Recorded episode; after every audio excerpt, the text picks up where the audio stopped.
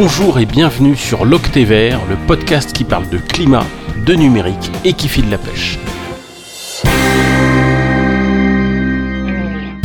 Pour ce nouvel épisode, je reçois Véronique Torner, deuxième femme dans ce podcast. Véronique fait plein de choses, dont cofondatrice et présidente de la société Alterway, administratrice de Syntec Numérique, en charge du programme numérique responsable et de l'initiative Planète Tech Care, et en plus, je les liste pas tout. Ça fait plusieurs semaines que j'essaye de la voir ici et on comprend que ça soit difficile de trouver un trou dans son emploi du temps, tant elle a de responsabilités. Merci Véronique d'avoir pris ce créneau pour les auditeurs de l'Octévert et bienvenue ici. Eh ben, merci beaucoup pour cette invitation. Bonjour. Bonjour. Alors, présente-toi. Qui es-tu? Ton métier? Ton lieu de vie? Enfin, là, j'ai déjà parlé de toi, mais qu'est-ce que les auditeurs devraient savoir? Alors écoute, euh, ben, je vais me qualifier. Je suis une femme entrepreneur dans le secteur du numérique. Ça fait 25 euh, ans que je travaille dans ce secteur. J'ai fait des études d'ingénieur et j'ai démarré ma carrière en tant que développeuse. Et puis tu vois, j'ai euh, un parcours d'entrepreneur. J'ai créé plusieurs entreprises, mais la dernière en date est Alterway. Euh, que j'ai euh, cofondé avec Philippe Montargès, que tu connais bien, en 2010.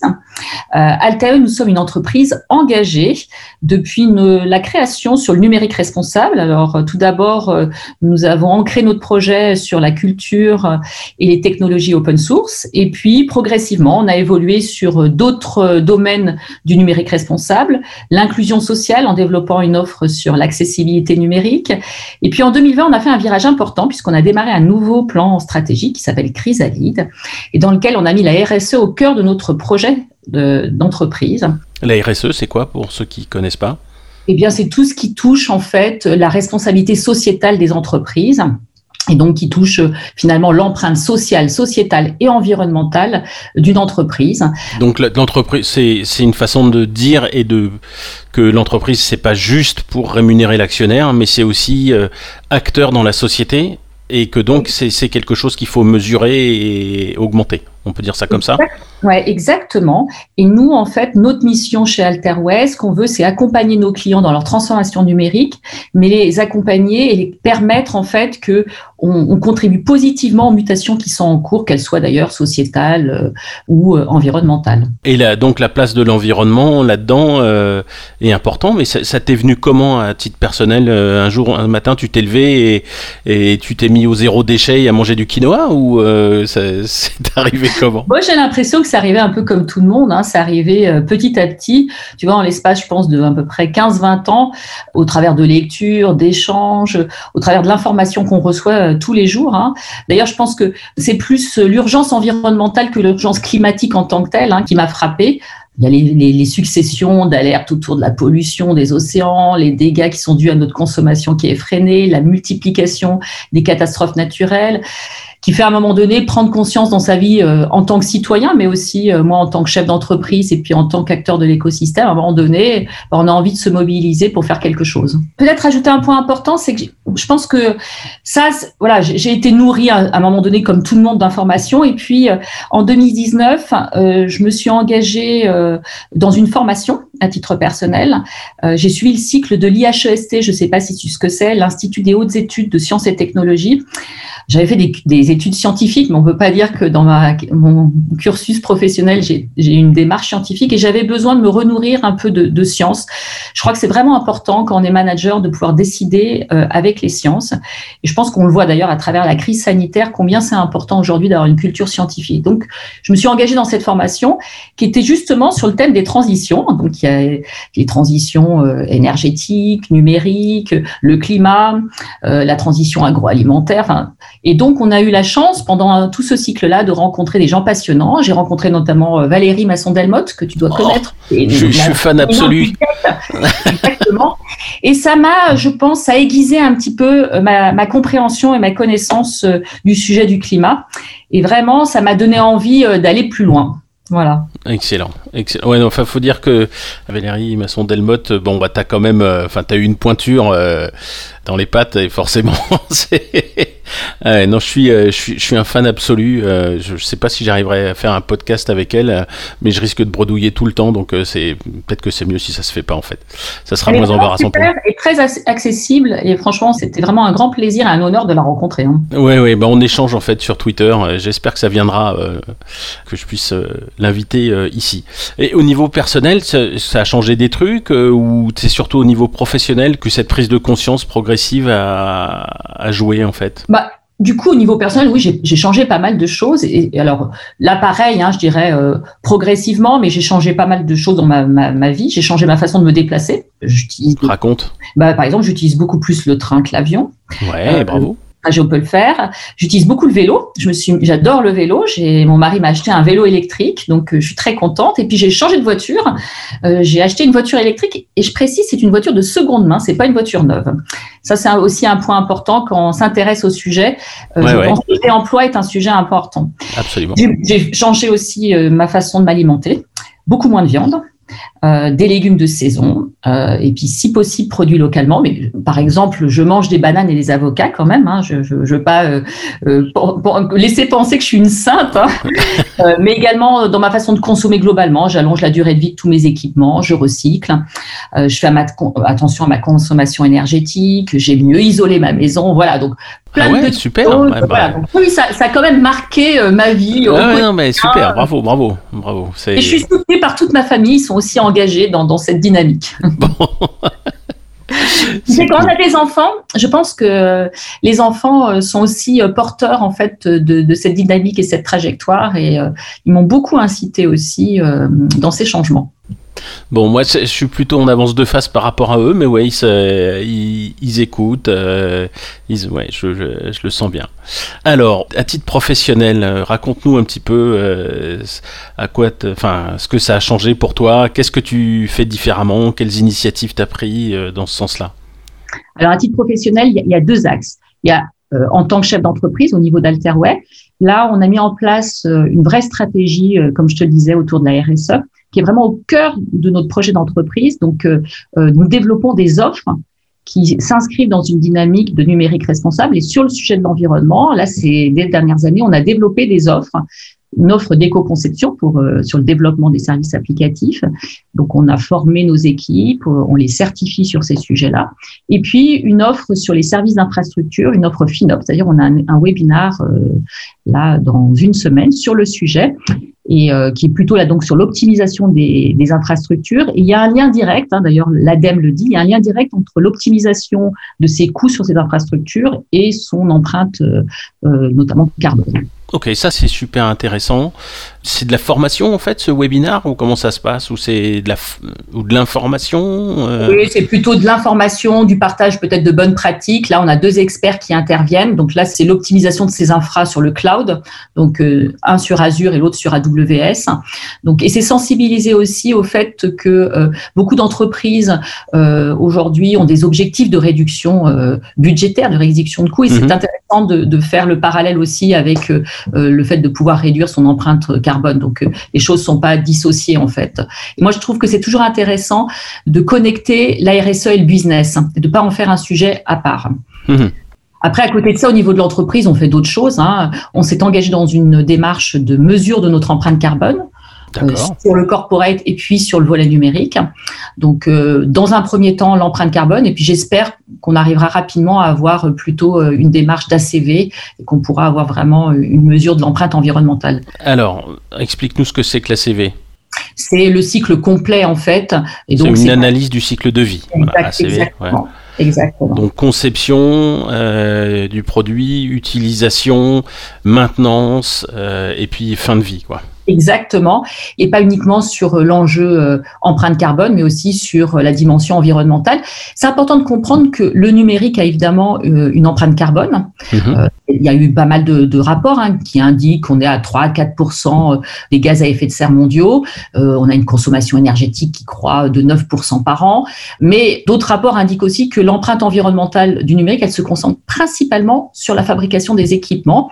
Et là, c'est pas que du carbone. Hein, l'empreinte carbone, c'est aussi de la pollution euh, de l'air, euh, absolument, du sol, euh, de, de l'eau, c'est l'appauvrissement des sols en terres rares. Voilà, donc c'est aussi important de comprendre que le, le, numérique, il a une empreinte environnementale et c'est pas juste un enjeu carbone.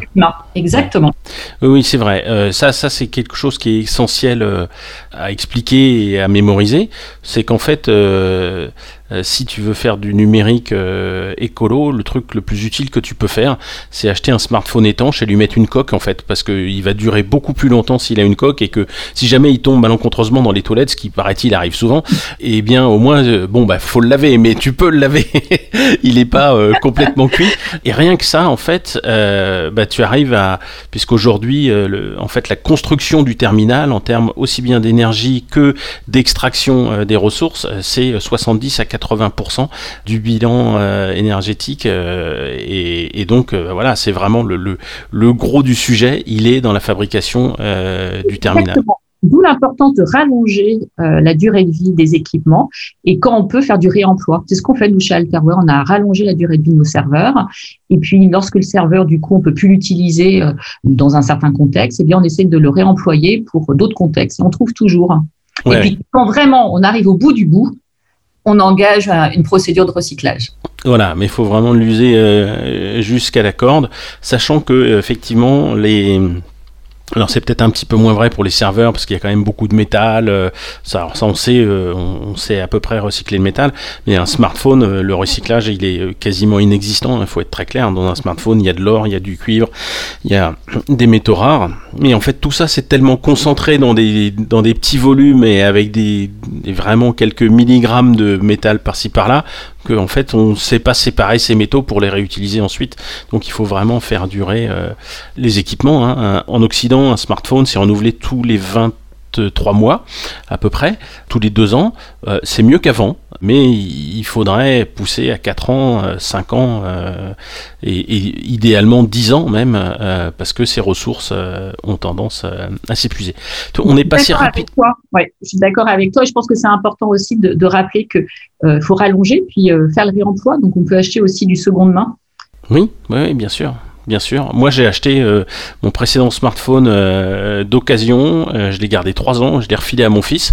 Donc, je pense qu'on devrait aller au moins vers les 5-6 ans en fin de vie. Bon, j'ai craqué, j'ai acheté un neuf, mais je sais que je vais le garder très longtemps parce que je suis maniaque, que c'est un smartphone étanche et que je lui ai mis une coque.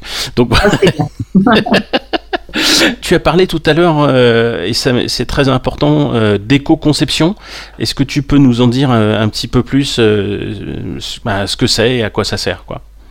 Écoute, c'est s'inscrire en fait au niveau là de, de, la partie développement, d'appliquer des bonnes pratiques pour s'inscrire dans une démarche de sobriété numérique il y a énormément de, de bonnes pratiques autour d'un de l'éco-conception. Euh, si je prends des choses qui sont faciles à comprendre pour tout le monde, eh bien par exemple moins utiliser d'images volumineuses sur les sites internet. Euh, voilà. Donc vous avez, oui, ou même lancer des vidéos euh, en fond d'écran juste pour faire joli, euh, alors que euh, finalement tu essayes juste d'afficher un texte, mais tu veux le rendre sexy. et puis ben en fait la vidéo qui est téléchargée, etc. Il y a donc optimiser la, la, taille des binaires qui sont transférés. Exactement. Et, ça, ça s'inscrit souvent dans une même démarche que l'accessibilité numérique. Nous, on couple aujourd'hui cette approche. Accessibilité numérique, je rappelle, c'est euh, pour rendre accessibles les services aux personnes qui sont en situation de handicap.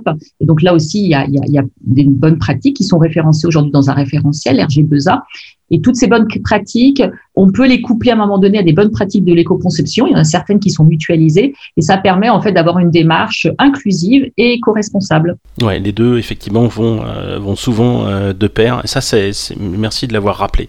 Euh, il y, y a aussi quelque chose qui m'est apparu assez étonnant quand j'ai commencé à lire sur l'éco-conception, c'est l'idée aussi de faire des services, alors je parle de l'éco-conception de services, par exemple de services web euh, ou autres, de faire des choses plus simples, enfin peut-être moins audacieuses, parce qu'on se rend compte que quand on fait euh, un service, on essaye de rajouter, comme disent les Américains, des bells and whistles, des, des sifflets, des clochettes, euh, des tas de petits trucs rigolos sympas, mais en fait ça, ça sert à rien et vaut mieux, dans une démarche d'éco-conception, réduire et dire en fait on va faire juste, juste, mais bien euh, telle fonctionnalité qui est finalement celle qui est utilisée par 95% euh, des gens euh, qui viennent pour le service et, et, ça, on va vraiment bien le faire et de façon économique, c'est-à-dire sans multiplier les gadgets à droite à gauche. Et ben en fait, ça permet de faire des, services qui sont conçus différemment et mais beaucoup plus économiques à opérer.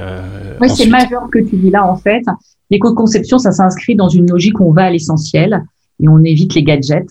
Euh, et je crois que c'est vertueux dans une démarche euh, d'éco-responsabilité, mais c'est aussi vertueux pour l'utilisateur qui est du coup, euh, je dirais, amené à l'essentiel dans son usage. Donc voilà, c'est ce qu'on appelle la sobriété numérique. On enlève le gras. Ça, c'est une voilà. utilisé Frédéric Bordage de Green IT euh, oui, le grain numérique. Ça, exactement, le grain numérique. Mais il a raison. Bien sûr, bien sûr. Et ça, c'est pour moi, c'est une, une, source euh, d'espoir énorme en fait. C'est que du gras et des mauvaises habitudes euh, depuis le temps que cette industrie existe. Bon, c'est pas très longtemps, hein, mais bon, depuis les années 40-50, et puis on l'a vu avec cette accélération des années 70 jusqu'à aujourd'hui, avec la loi de Moore qui nous donne entre guillemets gratuitement, enfin, de la puissance de processeurs et de calcul, etc. Et donc qui fait que on n'a pas vraiment à se préoccuper d'optimiser, puisque de toute façon, c'est bien que dans deux ans, n'importe quel ordinateur ou, smartphone fera tourner ce truc, euh, ce gros truc qui est très très lent aujourd'hui, ça va tourner rapidement dans euh, dans deux ans.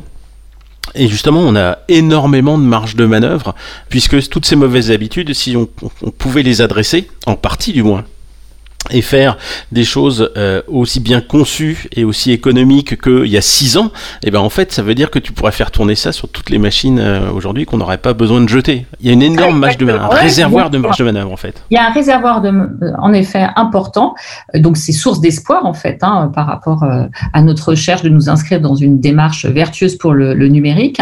Et puis par ailleurs il y a l'innovation aussi qui offre aussi de, de nouvelles possibilités. Donc à la fois il y a à mettre en œuvre des bonnes pratiques et puis, euh, l'innovation nous permet aussi d'envisager euh, bah, euh, des solutions plus vertueuses aussi. Je voulais revenir à ta question. Donc, je t'ai répondu sur une partie ce que je faisais avec ma casquette Alterweb. Mm-hmm.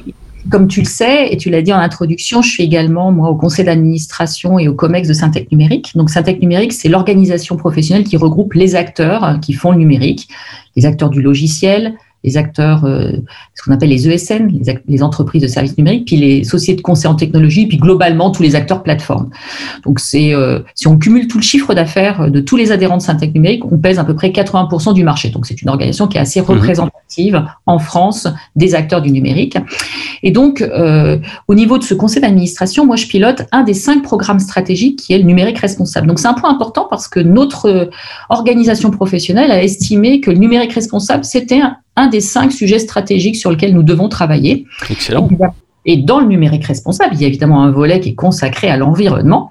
Et on a lancé le 8 octobre dernier à Bercy, avec le soutien de Barbara Pompili et Cédrico, on a lancé une belle initiative qui s'appelle Planète Tech Care et qui a plusieurs missions. Sa première mission, c'est un peu de fédérer les acteurs qui souhaitent s'engager sur ce sujet-là. Alors, il y en a différents des acteurs. Il y a des signataires qui s'engagent au travers d'un manifeste. Il dit trois choses, ce manifeste. Il dit, un, je reconnais que le numérique a une empreinte environnementale. Deux, je souhaite la mesurer. Trois, je souhaite la maîtriser, voire la réduire. Alors pourquoi cette petite différence? C'est parce qu'il y a des tout petits acteurs qui vont grandir et eux, ils vont avoir du mal quand même à réduire leur empreinte environnementale sur le numérique. Puis il y en a qui sont déjà très gros et qui ont du gras et qui peuvent la réduire. Réduire ce gras, oui. Ça, c'est assez léger hein, comme engagement. On ne dit pas comment il faut le mesurer, quand et de combien il faut réduire. Mais c'est un engagement quand même suffisant qui permet à un moment donné d'agréger toute une communauté d'acteurs, d'entreprises privées ou publiques, des boîtes de la tech, mais pas que des boîtes de la tech. Si tu vas sur le site planettechcare.grid, tu verras en fait, il y a des très beaux logos dans tous les secteurs d'activité des très grands groupes, des ETI, des PME, des startups. Et c'est important parce qu'aujourd'hui, ce sont les plus petits acteurs qui ont du mal à se mobiliser sur ces sujets-là parce que ce sont des sujets complexes. Souvent, les patrons de petites entreprises sont concentrés sur leur business et ils ont peu de temps pour s'intéresser sur ces sujets-là. Donc, une initiative comme celle-ci permet de mixer une communauté qui permet vraiment de faire du partage entre pairs sur ces sujets-là. Et puis, on a les acteurs de la formation aussi. Ça, c'est important de le rappeler. Il est majeur que euh, nous formions de futurs talents qui vont arriver sur le, marché du travail avec des compétences sur le numérique et l'environnement. Et là, on, regroupe différents types d'écoles, des écoles d'ingénierie classique, on a les prestigieuse école de Polytechnique, mais on a aussi la grande école du numérique avec des acteurs comme Simplon. Nous avons des acteurs comme spécialisés le numérique comme Epitech, l'école 42. Et puis on a aussi des écoles de management. Il y a l'ESSEC, HEC qui nous ont rejoints. Et donc c'est important d'avoir cette communauté d'acteurs de formation qui sont là pour former les futures générations. Et ça, c'est aussi un signe d'espoir. Donc c'était important pour nous ah dans le projet. Très, très important, bien sûr. Voilà. Donc ça, ce sont les signataires. Puis à côté de ça, on a les partenaires. Les partenaires, ce sont les organisations, les think tanks, les associations qui, eux, ont de l'expertise. Et eux, ils s'engagent dans le dispositif à mettre à disposition tous les mois du contenu pour les signataires. Et ça, c'est un programme qui est gratuit, il n'y a pas d'engagement financier. Et puis, on a une troisième catégorie qui sont les ambassadeurs, qui sont des acteurs un peu tête de réseau, qui veulent faire écho à cette initiative parce qu'ils estiment que c'est un sujet majeur. Et par exemple, le MEDEF vient de nous rejoindre comme ambassadeur. Et c'est majeur parce qu'ils touchent toutes les industries, ils vont permettre de pouvoir agréger tout un tas d'acteurs qui vont rejoindre l'initiative. Et aujourd'hui, on est plus de 270 signataires, il y a 16 partenaires, dont par exemple l'ADEME. L'ADEME, je vois bien, le MEDEF, j'avoue que je suis un petit peu surpris quand même. Et eh ben, tu vois, j'imagine que c'est une belle surprise. Et eh ben parce que le MEDEF, euh, il considère que le numérique euh, est un levier majeur aujourd'hui dans les transformations euh, de toutes les industries et que c'est important que le numérique ait une trajectoire responsable. Et donc, ils sont soucieux qu'à un moment donné, il y ait des bonnes pratiques à partager sur le numérique et l'environnement. Et donc, eux, c'est pas leur domaine d'expertise. Et donc, ils s'appuient à un moment donné sur une initiative comme Planète Tech Care pour mhm. orienter finalement euh, les acteurs de leur industrie vers en fait une initiative qui va leur permettre de pouvoir gagner en compétences, se sensibiliser, gagner en maturité et puis partager des bonnes pratiques. Oui, ça c'est un point là que tu touches qui me paraît très important. Euh, je pense qu'aujourd'hui on est vraiment, euh, en fait, ça fait quasiment 50 ans ou au moins 40 ans que une partie de la population et une partie qui est grandissante, fortement grandissante, se rend compte qu'il y a un virage à prendre. Et alors bon, évidemment, il y a 50 ans, euh, c'était une poignée de gens, et puis aujourd'hui, euh, et puis la pandémie nous, visiblement nous nous aide pas mal à, prendre conscience de ça. Euh, il y a de plus en plus de gens qui se rendent compte qu'il y a beaucoup de choses qui doivent changer, et en fait, toutes les industries sont concernées et le numérique aussi. Alors le numérique a un potentiel pour aider à prendre le, euh, virage de l'environnement et du climat. Ça c'est vrai, ça peut aider à on peut réduire des factures de chauffage avec des, des thermostats intelligents, euh, des choses comme ça. Il y a un potentiel positif, mais il y a aussi, je pense, une obligation, et elle est essentielle et elle est grandissante, que l'industrie doit faire sa part pour garder sa légitimité en fait. Et on peut pas se déconnecter de cette problématique. Alors peut-être que euh, des gens de l'industrie pétrolière ou, par exemple de l'aviation ont des, des, visions différentes des, choses. Mais je pense que dans le numérique, ce virage, on peut pas le nier. Et mieux, on peut aider à, à le prendre en fait. On peut le prendre nous-mêmes. Pense qu'il y, a deux éléments importants. Tu l'as dit, en fait, ça fait 50 ans. En fait, je crois que la vraie date où on, a commencé à vraiment avoir une prise de conscience collective pour la préservation de la planète, c'est en 72. Je me rappelle parce que c'est ma date de naissance. Et c'est le premier sommet de la Terre, c'est à Stockholm. Donc, tu vois, il, y a, il y a 48 ans, en fait, euh, qu'on a pris conscience, en fait, euh, des enjeux sur l'environnement. Donc, ça remonte à, longtemps. Hein. Euh, cette date-là est importante, en fait. Hein. Et le deuxième point où tu as raison, c'est que le numérique, il a une double obligation aujourd'hui. On sait qu'il n'y aura pas de transition écologique sans numérique, ça on, le sait aujourd'hui, on a besoin d'avoir de, la donnée, de la simulation. On ne peut pas envisager de faire une transition écologique sans numérique. Mais il est très important en parallèle que le numérique fasse sa part sur ces sujets-là. Et donc pour moi, ce qui est majeur, c'est que ça ne doit pas être un sujet tabou. Longtemps, au sein de notre communauté des acteurs du numérique, c'était un sujet un peu tabou. On n'osait pas en parler parce qu'on voulait pas diaboliser le numérique, parce qu'on savait à quel point le numérique pouvait être un levier de transformation pour les autres industries. Et je crois qu'aujourd'hui, au contraire, il faut assumer le fait de dire que le numérique a une empreinte environnementale, mais il faut aussi dire haut et fort que sans numérique, on réussira pas un certain nombre de transitions, et notamment la transition écologique. Et c'est pas incompatible d'avoir ces deux mmh. messages. Et on sait aujourd'hui hein, que le numérique, il a un peu, tu sais, ce caractère pharmacologique, potion-poison. Et sur tous les sujets, c'est vrai aussi sur l'inclusion sociale. Si on n'y prend pas garde, si on n'équipe pas les territoires, c'est aussi un, facteur d'exclusion. Mais par contre, c'est un formidable outil aussi d'inclusion sociale. Donc euh, voilà, je crois qu'on a une double mission en tant qu'acteur du numérique, c'est aider les autres industries dans leur transformation et notamment sur le volet numérique, environnemental, pardon. Mais aussi, on doit faire notre part. Bah, génial. On est complètement d'accord. Qu'est-ce qui est source d'espoir pour toi On l'a peut-être déjà euh, peut-être abordé le sujet. Est-ce que tu as autre chose à rajouter source d'espoir pour moi, c'est la jeunesse. Je crois qu'elle porte en elle l'envie en fait de, de, changer les choses. Et puis euh, l'innovation. Moi, je suis une, femme du numérique. Je crois aussi que l'innovation euh, peut apporter euh, demain des solutions. C'est pas une innovation aveugle, hein, mais c'est une innovation. Et je pense que par exemple la R&D, elle doit être pensée aujourd'hui. Lorsqu'on réfléchit par exemple à la 5G, on doit réfléchir à l'empreinte environnementale de, la 5G. donc il faut investir sur la 5G, il faut investir sur l'informatique quantique, mais également dans cet investissement, il faut intégrer dans notre prisme de conception, de décision, d'investissement, il faut intégrer le sujet de l'environnement. Est-ce que tu as une lecture à recommander euh, à nos auditeurs? Elle est un peu orientée, tu m'en excuseras en fait. Oh, ah oui, oui, bon d'accord, vas-y. J'invite à ce qu'ils lisent en fait notre petit FAQ qu'on a sorti à Syntec Numérique. C'est un petit livret qui se lit en 10 minutes et qui je pense, explique bien le sujet du numérique et environnement, à la fois dans les, effets positifs, en quoi le numérique finalement euh, est un levier pour la transition écologique, et puis pourquoi c'est aussi euh, source de problèmes. Et donc c'est une petite lecture 10 minutes. Moi je l'ai fait lire à mes enfants, donc je pense que c'est accessible. voilà. Et j'ai jeté un œil et j'ai vraiment trouvé euh, le document super. Je mettrai l'adresse sous le podcast pour que tout le monde puisse le lire. En conclusion, est-ce que tu as un message à faire passer à nos auditeurs? Alors oui, j'ai un message, c'est développer votre culture scientifique.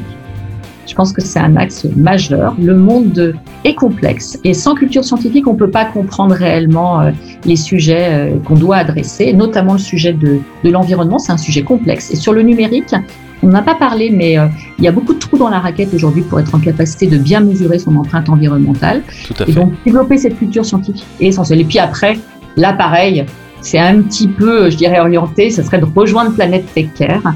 C'est important en fait de rejoindre cette communauté parce que ensemble, nous pouvons avoir plus d'impact. Donc, notre euh, écosystème français, il est très atomisé. D'ailleurs, il ressemble à l'écosystème de l'open source il y a une dizaine d'années.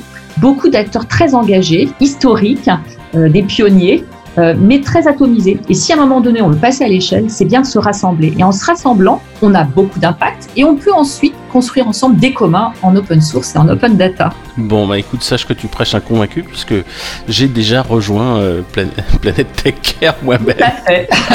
Je t'en remercie. bon, c'est génial. Écoute, c'était passionnant, c'était clair, c'était didactique. Merci infiniment, euh, Véronique. Merci à toi, c'est une belle invitation. Bon, à très bientôt. Au À très bientôt. Salut.